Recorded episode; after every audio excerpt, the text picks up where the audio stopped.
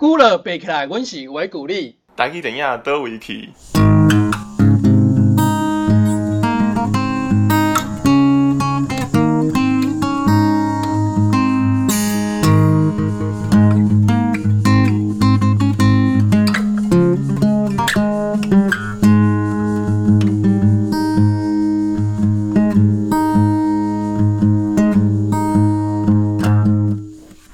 师刚刚有提到说，就是台语的电影圈跟很多其他的圈子是有互相有关联的嘛。然后我就想到说，哎，我之前在做就是台语小说的研究的时候啊，就是其实，在台湾最早的教会白话字的小小说里面，他们其实是借用了很深刻的口传文学的传统，就是他的那个文学叙述会很像是古乐天讲古的感觉。然后就蛮好奇是说，哎，那到底在台湾人吸收这个算是西方的电影文化的时候，他们有去借用我们比较本土的歌仔戏的这个元素去把它做一个转译嘛？或者说有没有这样的相关？这样有，当然当诶，当时这个台语片它等于说一年这个拍片产量一百多部嘛，那那这个当然就是它的取材来源当然很多嘛，有的就是从国外的这个诶来取材，等于说这个国外流行泰山，台湾就有台语版的泰山宝藏啊，或是很多诶导演他们喜欢的是日本。哎，日本小说或日本电影嘛，所以像有日本的这个金色夜叉的时候，台湾就有台语版的金色雅车啊，或是传奇也传奇台语歌。对对对对对，这个台语歌就日曲台唱嘛，这种这种情形啊，或是这个日本流行盲剑客，台湾就有盲女啊，这种哎性别转译。那那这个是这个从国外来的这个转译的脉络。那当然从台湾本土的题材取经的，当然也有很多，像从这个小说啊，像这个徐坤泉的这个灵肉之。道啊，然后或是从这个广播剧啊，那或是从历史刚刚讲历史事件啊，或者从台语歌曲啊，像这个红婚的够凶啊，必经下期，或是像哎，我们刚刚讲到歌仔戏啊，像罗通扫北啊，三片英台这些，那那那我啊，或是他们自己就自己写剧本，所以其实整个台语片的这个创作的环境，对对他们来讲，其实是就真的是很多元了，所以我才会说，就像就像您刚刚讲的，就说这个他。它它是一个重新串起我们认识整个台湾的这个本土文化的一个很重要的一个一个基点哦。就像这个连漫画啊，而且也有很多是这个台语片拍好以后再画这个故事，哎，电影漫画，就说就也有这种怀旧漫画，就说他是画这些电影故事，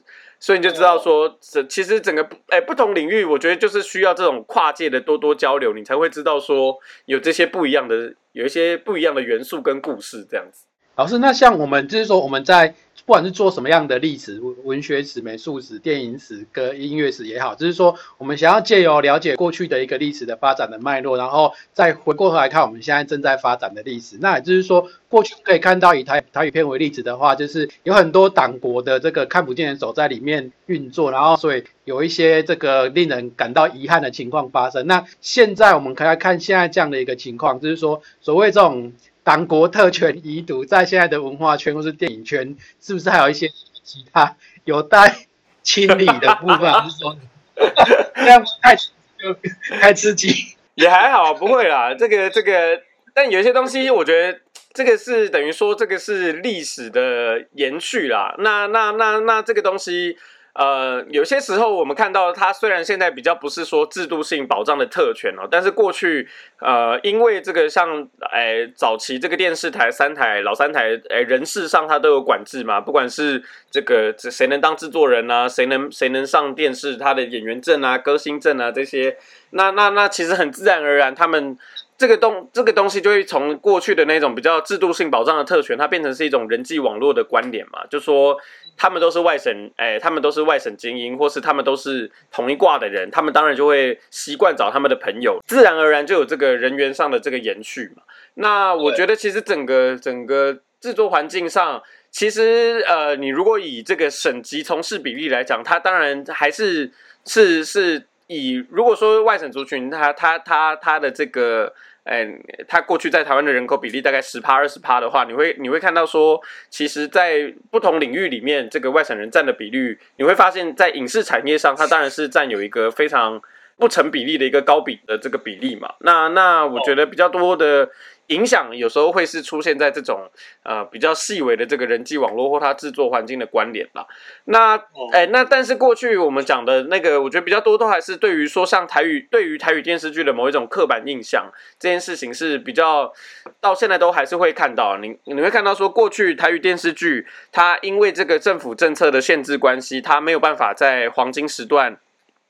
呃，有比较多的这个比例，它但它移出黄金时段，其实就代表着这个观众的下降嘛。那观众下降就代表这个收视率下降，收视率下降就是诶广告费下降，广告费下降就是制作费下降。那所以很多的台语电视剧才会有这种老土俗烂的这种刻板印象。那那我觉得这个比较麻烦的是说，很多的这种这个刻板印象反而是一直延续到现在。那那很多很容易很习惯把它本质化，就好像这个哎那个文化位阶上还是存在啦。就说你你演的是国语偶像剧，还是你演的是本土剧，就说这个这个这个这个现象，呃很很多层很多时候它还是存在的。那这个我觉得就是需要有更多新一代的不一样的这个创作者，或是有新一代的像现在有这种国家语言发展。法通过以后，我们也有这种本土语言的这个相关的这个补助啊，或者公视台语台的成立啊，我觉得你可以看到像华视有像《熟女养成记》这些新的这个这个台语电视剧，或是像呃流行音乐，可能是走在最前端的。我们可以看到有开始有越来越多不一样的这个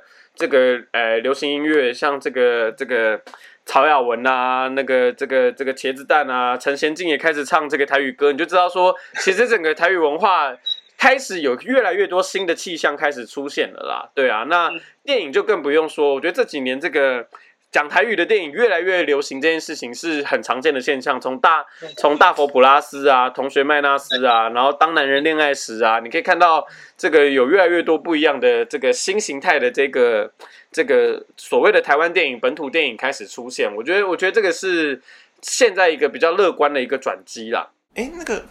但好像想到，刚刚好像漏了一个问题，就是因为像我记得我之前看《恋恋风尘》吧，哎，《恋恋风尘》对，就里面有其实是有蛮多台语的，就是台语的部分。那我想要蛮好奇的点是说，哎，在台语片突然之间就是衰落之后，那这些影人他们都去了哪些地方呢？很好，这个这个过去其实常，呃，以前的这个研究哦，常常就会觉得说台语片好像是一个断代史哦，就说好像台语片它就是很明确有一个生卒年哦，好像从一九五五年起来啊，然后好像到一九八一年乘三五年还怎样就消失，就是它的那个生卒年很明确啊，好像它就是死了就死了，然后跟其他的这个一点关联都没有。但其实这个就根本不是这样嘛，就说这个台语片等于是整个台湾电影或是台湾影视产业的这个起点啊，就。说它是台湾影视产业起飞跟商业化的一个起点，所以其实它的影响，不管是在人员啊、技术啊、物质啊、诶诶资源、题材这些，其实它的延续其实都是一直延续下来的。那像刚刚讲这个七零年代以后，到底这些台语电视剧、诶台语片的这些演员，诶他们都去了哪里？很多他们可能就是开始拍台语电视剧嘛。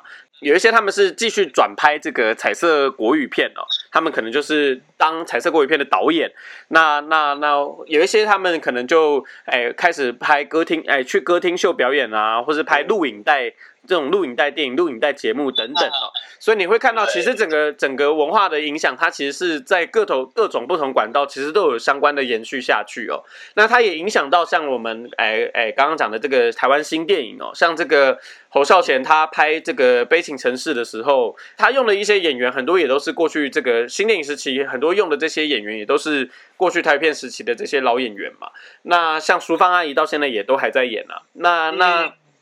背景城市，我觉得更有趣是说，诶，他跟这个，诶，其实一九六三年就有一部林福地导演的，诶，台语片，一个叫做《比景下棋》，啊，两两个电影的这个主题曲哦，或者说这个启蒙他们的这个这个歌曲都是《比景下棋》这条瓜啊，然后一九六三年那个版本哦，它的这个主唱是这个洪一峰。啊，然后侯孝贤那时候他听的版本哦，就是侯洪一峰的儿子洪荣宏唱的唱的《第几个侠旗》，就他本身就有这个一个小的关联哦。那那大的关联是，像侯孝贤他当时用陈松勇的时候，他其实就是看了这个这个这个陈松勇哎拍的这个哎这个这个蔡阳明导演的这个拍的这个《爪桃》啊，他里里面看到陈松勇，他很喜欢这个角色，才才叫蔡阳明去帮他介绍。他以前还当过蔡阳明的场记哦。啊，蔡阳明是谁？蔡阳明就是一九六三年《一博逼惊侠旗》的男主角杨明。你就知道说，其实整个台湾电影史的观点，其实是一直有诶相关的这个延续下去的啦。啊，然后特别是到新电影时期。哎，当时等于是推比较说这种自然的发音嘛，就说什么人该讲什么话就讲什么话的这种这个发音，其实是哎，其实在当时也就开始慢慢的让语言这件事情越来越解禁啊，不然我说我们过去印象中的这个国片呢，好像听到国片或者在电视台看到国片，就是一定要配上这个标准国语，然后字正腔圆，哎呀，字正腔圆的国语，很多看了你就觉得那个声音跟演员的表情跟演技完全接不起来，我觉得这个是。其实这个国语运动从影响到这个同步录音技术发展的这个这个这个观点，其实是拖累台湾电影技术史发展一个很重要的一点啦。就说七八零年代的这个国片为什么那么难看，或者说为什么他在国际上拿拿的奖项比较少，其实就很多就是因为国际上都已经在用同步录音了，然后就说大家就是大家就是那个那个声音。表情才能跟演技合在一起嘛？那我们硬要用后期配音的时候，你就会发现它整个是断裂的啊。然后这个在国外大家听起来那个声音就不对啊。那那那为什么会这我台湾会有这个技术的上的一个停顿？其实很大的关系就是因为国语运动嘛。就说大家会觉得说没办法忍受柯俊雄在演这个这个。这个这个 柯志那个那个将军的时候，张志忠将军的时候，他他演的时候，他讲的是，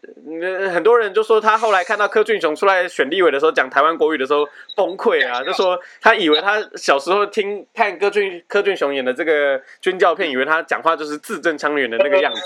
啊，没想到他原来是这样，就你就知道说，过去我们对于诶国片有某一种想象，才会导致大家都必须要用这个后期配音来解决，也就没有人想要去研发同步录音。技术嘛，那是像侯孝贤导演这些比较重视艺术的这些这些导演，像特别是侯孝贤导演，他当时是跟这个李天禄这个哎，我们布袋戏大师李天禄合作，他就很喜欢李天禄大师用台台语去去讲哎，他的自然即兴啊，那那种东西是后期配音，你就算叫李天禄重新讲一次，他也讲不出来的。所以为了要拍李天禄，他不得不用这个同步录音技术，然后开始。开始慢慢的走向这里，然后才才带来新一波的这个解放。我觉得这个也是语言政治跟这个电影技术、电影美学发展一个很重要的一个关联哦。老师，那我想顺这个再请问一下，就是说过去就是说台湾不止台语片啊，就是说过去台湾的影视产业，就是说它有面临到就是呃台语跟那个国语的这样的一个一个竞争嘛。那那个时慢慢现在已经开始已经过去了，可是现在我们面临到一个新的情况，就是。中国的影视作品入侵台湾，抢占台湾市场的情况，对，那这是说台湾面对这样的情况，这是我们在影视产业上面有什么样的利基，或者说我们也可以再去突破的地方。因为我现在每次转到第四台，每一台几乎都是播播中国的，对啊，不知道这当中是它可能比较便宜吗，还是说怎么样？就是它。目前面这种情况，对啊，当然，哎，也是跟他们他们这个这个电视台的经营策略有关嘛。那那那，但是我我觉得这几年，哎，特别是像这个疫情以后啊，或者像这个中国的言论管制越来越严格以后。其实我觉得，呃呃呃，过去我们也常在讨论说中国的潜规则怎么样去影响到呃台湾的这个影视产业的这个发展嘛。但我觉得这几年开始有越来越多人就是无法忍受中国越管越多的这个潜规则嘛，就说这个。连中国自己比较红的宫廷剧，中国之中，哎，这个共产党政府都说不能拍了。那什么嘻哈也不行啊，然后这个这个这个同性恋的元素也不行啊。那 我觉得自然而然，当他越管越严的时候，这个大家就会开始创作力越来越受限的时候，很多的导演，这个他们就会自然而然的宁愿有机会能够让他自由的发生，那那也不愿意受限。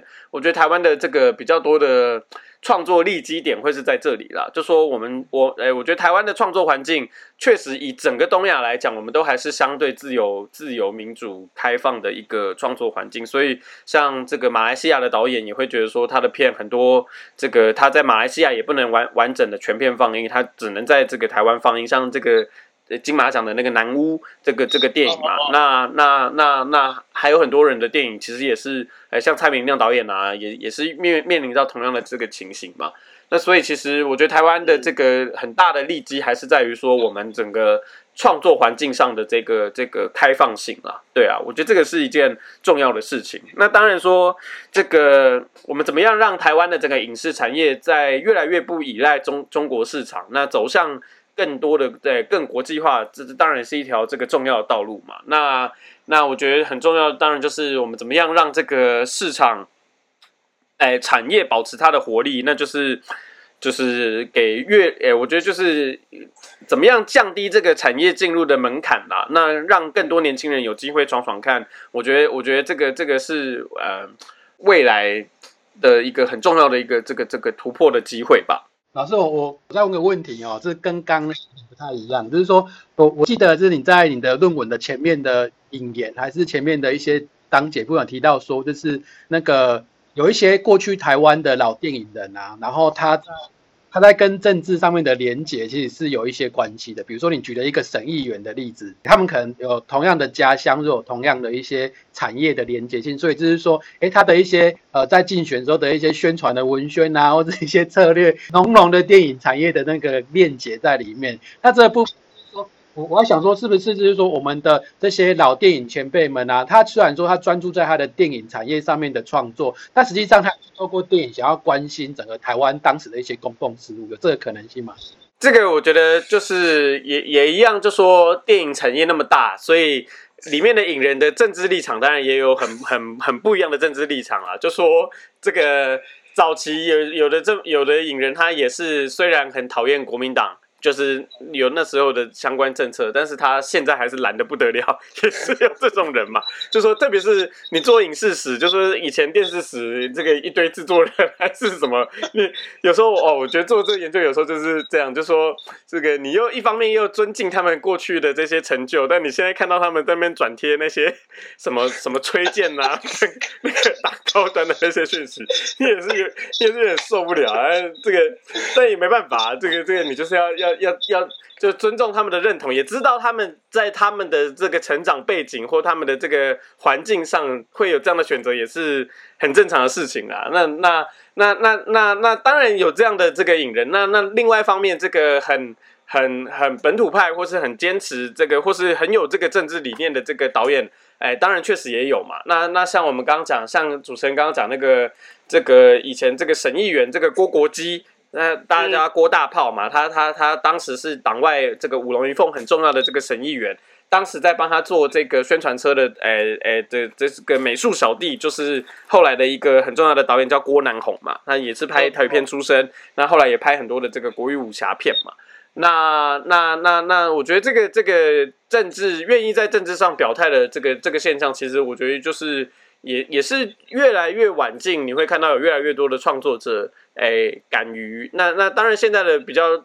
比较多的那个限制来源，反而不是在在在国民党，而是在中国政府嘛。就说他们他们的这件事情上面，那这个就是 就是我们身处在这个国家，就是势不可免的会面临到这样的情形啊啊！怎么样让让这个环境越来越自由？就说大家能够很很在一个。很正常的一个一个一个环境下，能够去去发表自己的这个政治意见，我觉得这个就是就是说，这个是不是台湾人百年来的 百年来的困困题啊？但但但相信，就是说，总有一天，这个这个这个是有是有出路的啦。那伊娜那个一拳有没有想要再问老师的一些？我个就是算是对老师的想要一些感谢吧，就是因为。就我其实我大学的时候有在帮我们台大的图书馆做一个数位典藏的计划，就是典藏亚俊林那个节台语的歌的做客歌，迄个歌数啊，做迄个数位典藏的计划。啊，迄阵时阵就听就这就这台语歌呢，啊，就是听到后来就讲讲，因为迄迄真正是一个就是失去的世界，就就是就是那歌歌很好听，但是我们已经。有点失去失去他的感觉，觉得还蛮难过的。然后就觉得说，哎，那时候在看老师的书，就觉得这好像是一个，也是一个我们开头像是有点像是失去的历史嘛，就是失去的过去，一个曾经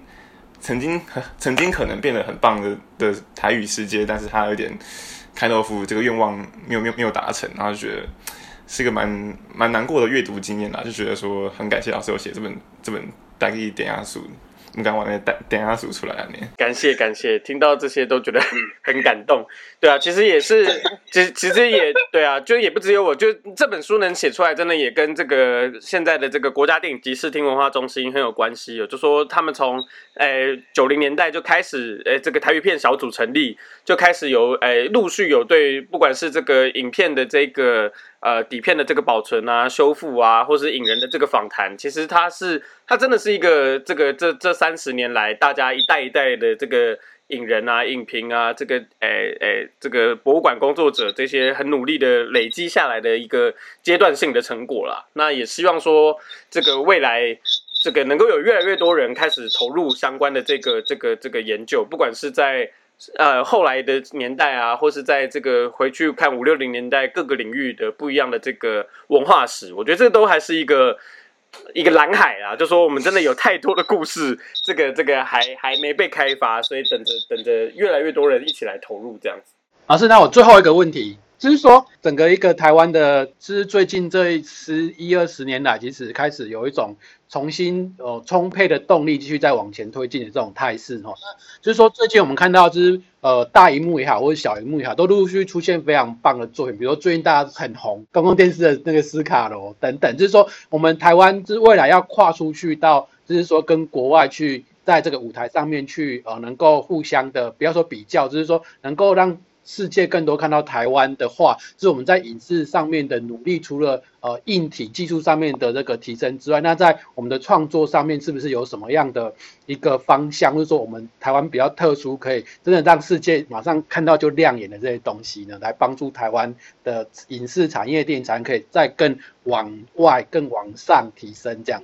嗯，其实诶，其实我觉得这个也也嗯。我觉得文化最可贵就是它的这个自由跟多元嘛，所以也也有时候也不是说什么什么方向上啊，但是我觉得这个呃文学的这个相关的外译啊，就是说翻译这件事情是很重要。其实很多东西反而是说，这个台湾台湾可能我们现在讨论已经走到不知道哪里去了，可是当国外的人他们要研究台湾的历史，他们只能 Google 搜寻。这个诶诶，台湾 film 还是台湾 literature 的时候，他们可能接收到的都还是比较早期的这一些这个这个这个这个东西哦。那那怎么样能够去推动新一波的这个这个外溢？我觉得这个事情有时候也是重要的。就说这个这个诶，如果是要走向国际的话，呃，国际化的话，我觉得这件事情是是需要更多资源来来来投注的。那那影视改编当然也是很重要。那那但是我们怎么样让这个整个的这个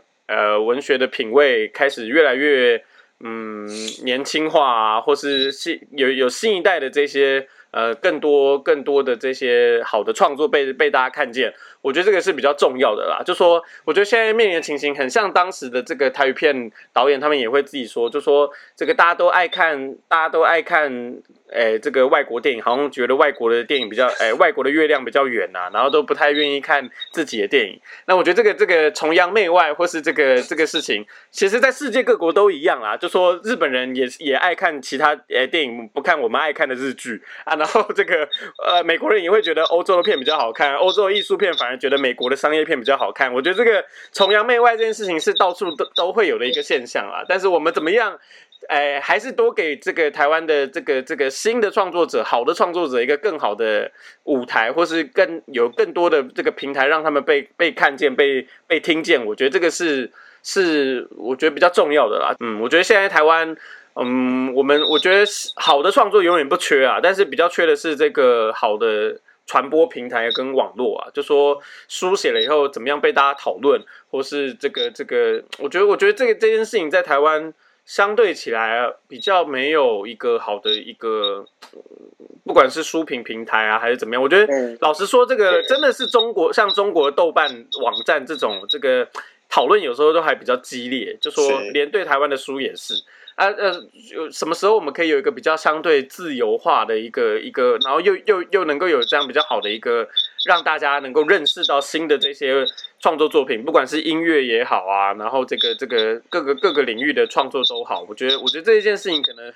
反而是比较比较重要的吧。好的，那我们今天时间也差不多，非常感谢今天我们能够邀请到苏志亨苏老师来参加我们这个微鼓励节目的一个访问，为大家带来一段这个非常令人感动，然后又充满希望、未来盼望的一个台湾电影史的一个一个一个访谈。好，那喜欢我们节目的朋友呢，能够多多的在我们的这个啊 Podcast 以及所有的这个平台上面，能够帮我们多。分享，然后我们的粉丝专业为鼓励呢，也能够帮我们多支持，记得按赞、追踪、加分享哦。然后呢，最后如果你觉得我们的这个节目你非常的这个有兴趣，那也愿意资助我们的话，那欢迎就是不定额、小额的募款可以到我们台湾基金的一个捐款的这个账户，然后请注明我爱为鼓励，这样我们就会收到您的这个呃资助，然后提升我们相关的设备。未来我们会更加努力在节目内容上面做更好的。来这个节目内容来回馈大家。那今天谢谢那个所有这个线上听众的收听，那也再次谢谢苏正朱老师。我们下一次呢，希望有